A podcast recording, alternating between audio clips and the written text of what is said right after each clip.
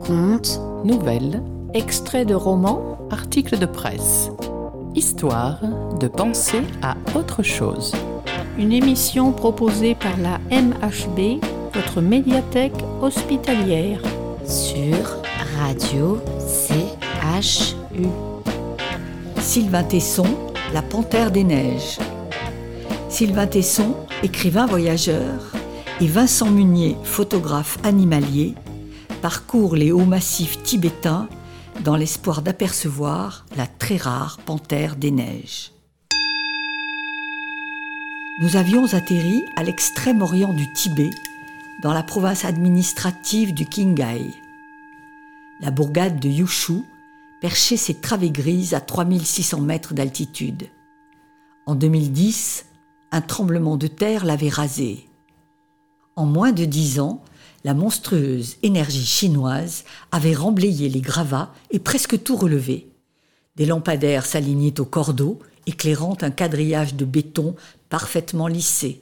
Les voitures circulaient lentement, silencieuses, sur les allées du damier. La ville caserne préfigurait l'avenir du chantier mondial permanent. Il fallut trois jours pour traverser le Tibet oriental en automobile nous visions le sud des Kunlun, en bordure du plateau du Changtang. Munier y connaissait des steppes giboyeuses. On rejoindra l'axe routier Goldmoud-Lhasa, m'avait-il dit dans l'avion. On gagnera le bourg de Budongkan le long de la voie ferrée. Et ensuite, on s'enfoncera vers l'ouest, au pied des Kunlun, jusqu'à la vallée des Yak. C'est son vrai nom? Celui que je lui donne, je prenais des notes dans mes calepins noirs. Munier me fit promettre, si j'écrivais un livre, de ne pas donner l'appellation exacte des lieux. Ils avaient leurs secrets. Si nous les révélions, des chasseurs viendraient les vider. Nous prîmes l'habitude de désigner les endroits par les termes d'une géographie poétique, personnelle, suffisamment inventée pour brouiller les pistes, mais assez imagée pour demeurer précise. Vallée des loups, lac du Tao, grotte du Mouflon. Désormais, le Tibet dessinerait en moi la carte des souvenirs, moins précise que les atlas, appelant davantage au rêve, préservant le havre des bêtes. Nous roulâmes au nord-ouest, à travers des marches coupées de massifs. L'école se succédait, bosses pelées par les troupeaux à 5000 mètres d'altitude. L'hiver imbriqué de rares taches blanches sur des aplats où le vent s'acharnait. Les névés adoucissaient à peine les affleurements. Sans doute, des yeux fauves nous scrutaient-ils depuis les crêtes. Mais en voiture, on ne contemple rien d'autre que son reflet dans la vitre. Je ne vis pas un loup et il faisait grand vent. L'air sentait le métal, sa dureté n'invitait à rien, ni à la flânerie, ni au retour le gouvernement chinois avait réalisé son vieux projet de contrôle du Tibet. Pékin ne s'occupait plus de pourchasser les moines. Pour tenir un espace, il existe un principe plus efficace que la coercition, le développement humanitaire et l'aménagement du territoire. L'État central apporte le confort, la rébellion s'éteint.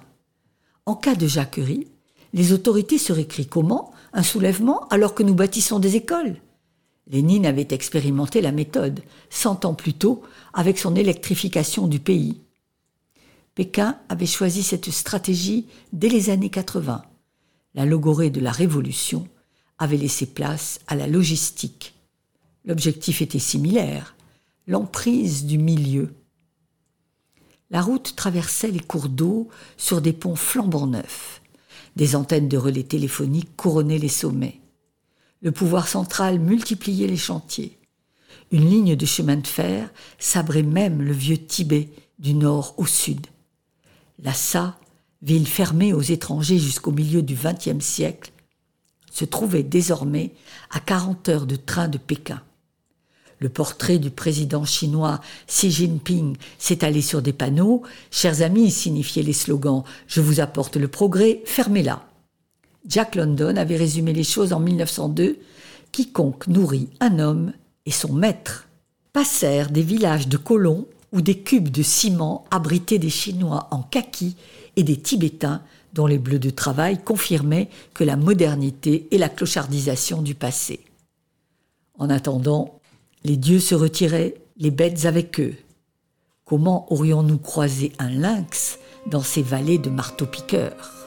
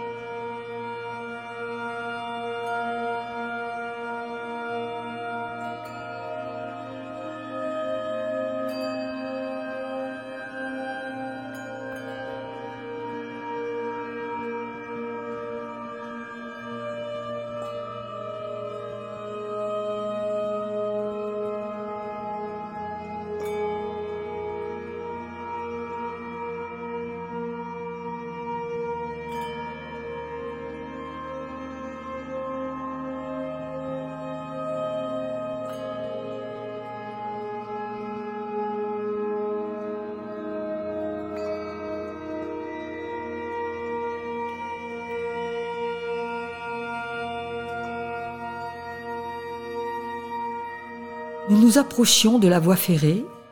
Je somnolais dans l'air livide.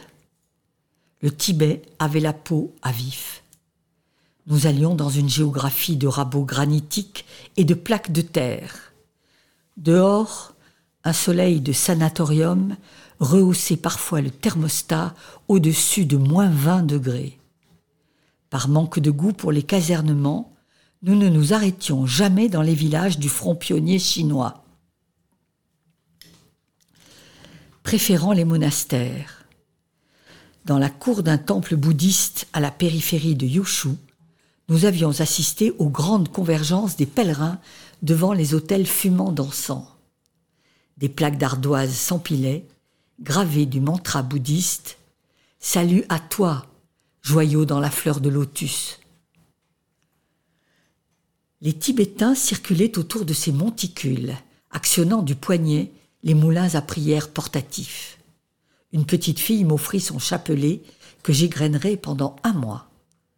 Un yak recouvert d'un manteau de l'armée mâchait du carton, seul être vivant immobile. Pour acquérir des mérites dans le cycle des réincarnations, des pénitents arthritiques et chamarrés de scrofules rampaient dans la poussière, les mains protégées par des patins de bois. L'air sentait la mort et l'urine. Les fidèles tournaient, attendant que passe cette vie. Parfois, s'avançait dans la ronde un groupe de cavaliers du haut plateau, avec des gueules de Kurt Cobain, surplis de fourrure, rébans et chapeaux de cow-boys, chevaliers du grand manège morbide. Comme tous les gitans glorieux, les Tibétains aiment le sang, l'or, les bijoux et les armes. Cela allait sans fusil ni poignard. Pékin avait interdit le port d'armes bien avant les années 2000. Le désarmement civil avait eu du bon pour les bêtes sauvages. On tirait moins sur les panthères. Mais psychologiquement, l'effet s'avérait désastreux, car un mousquetaire sans épée est un roi nu. C'est tournis, c'est rondes, on dirait des vautours au-dessus d'un cadavre, dis-je. Le soleil et la mort, dit Léo. La pourriture et la vie. Le sang dans la neige. Le monde est un moulin. En voyage, toujours emmener un philosophe avec soi.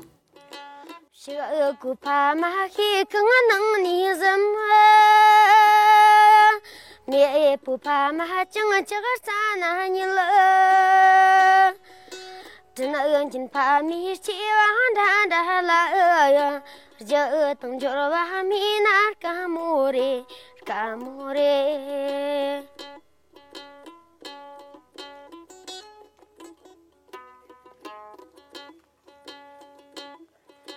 是个古木西人个老将亲哟，灭不莫拉这个里拉特了。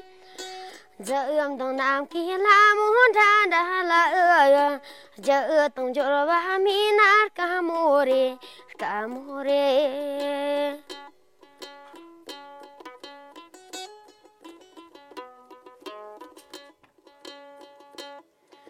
Shiva ơ cô ơ chung chung ơ chê rơ lô trơ rơ rơ ma Mẹ ê bù ơ chung ơ nô lơ gơ rì nà hàn đơ rơ.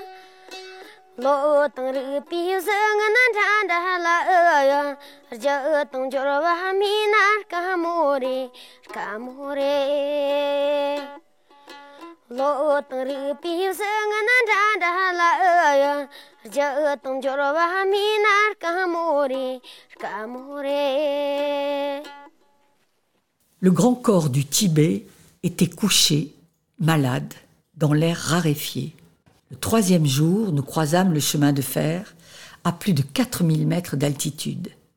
Les rails balafraient la steppe, venue du nord, parallèles à la route goudronnée. Je l'avais parcouru à bicyclette 15 ans auparavant, vers Lhasa, alors même que le chantier du train s'initiait. Depuis, des ouvriers tibétains étaient morts d'inanition et les yaks avaient appris à regarder passer les trains. Je me souvenais de la peine que j'avais eue à arracher les kilomètres à ces horizons trop larges pour une bicyclette. L'effort n'était jamais récompensé par une sieste dans les alpages. À 100 kilomètres au nord, après le village de Budongkan, nous remontâmes la vallée des Yaks promise par Munier. La piste filait vers le couchant, le long d'une rivière gelée, bordée de talus sablonneux, soieries claires. Au nord, les piémonts des monts Kunlun dessinaient un ourlet. Le soir, les sommets rougeoyaient et se détachaient du ciel. Le jour, leur glace s'y confondait. Au sud, vibrait l'horizon du Shangtang inexploré. La piste passait devant une cabane de torchis à 4200 mètres d'altitude. Silence et lumière, la bonne affaire immobilière. Nous y prîmes nos quartiers pour les jours à venir, sur des bas-flancs étroits, promesse de nuit rapide. Les ouvertures crevées dans le mur offraient une vue sur une ligne de crête rabotée par l'érosion qui est la neurasthénie du paysage. Au sud, à deux kilomètres de notre abri, les granites oxydés d'un dôme culminaient à 5000 mètres. Demain, ces crêtes constitueraient une plateforme d'observation et faisaient pour ce soir un vis-à-vis puissant. Au nord, le fleuve nouait ses filandres dans l'auge glaciaire large de 5 kilomètres. C'était l'un de ces fleuves du Tibet dont les eaux ne verraient pas la mer, car elles se noieraient dans les sables du Changtang.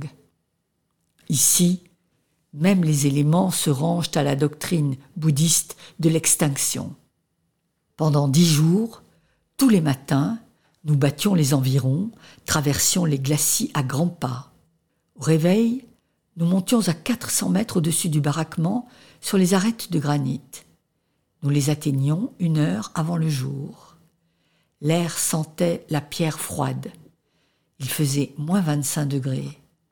La température n'autorisait rien, ni mouvement, ni parole, ni mélancolie. Tout juste attendions-nous le jour dans un espoir hébété. À l'aube, une lame jaune soulevait la nuit, et deux heures plus tard, le soleil émiettait ses taches sur les nappes de cailloux piquetés d'herbe. Le monde était l'éternité gelée. On aurait dit que les reliefs ne pourraient plus jamais s'effriter dans ces froidures.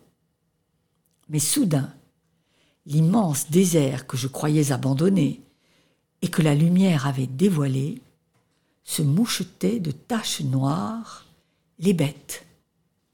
Par superstition, je ne parlais jamais de la panthère. Elle surgirait quand les dieux, le nom poli du hasard, jugeraient l'instant propice. Ce matin-là, Munier avait d'autres préoccupations.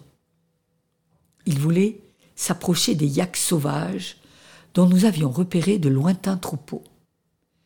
Il vénérait ces bêtes et parlait d'elles de sa voix murmurante.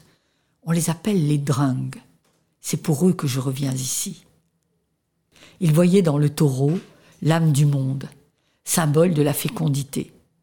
Je lui racontai que les Grecs antiques les égorgeaient pour offrir le sang aux esprits souterrains, la fumée aux dieux et les meilleurs quartiers aux princes. Les taureaux faisaient intercession, le sacrifice valait invocation. Mais Munier s'intéressait au temps de l'âge d'or, précédant les prêtres. Les yaks viennent des époques immémoriales. Ce sont les totems de la vie sauvage. Ils étaient sur les murs paléolithiques, ils n'ont pas varié. On dirait qu'ils s'ébrouent d'une caverne. Les yaks ponctuaient les versants de leurs grosses bourres de laine noire. Munier les fixait de son regard clair et triste. Dans un rêve éveillé, il semblait compter les derniers seigneurs donnant sur la crête un défilé d'adieu. Vous pouvez retrouver la suite du voyage, si vous en avez envie, dans l'exemplaire de la Panthère des Neiges, disponible à l'espace médiathèque au rez-de-chaussée du tripode CHU Pellegrin. C'était Histoire de penser à autre chose. Sur Radio CHU.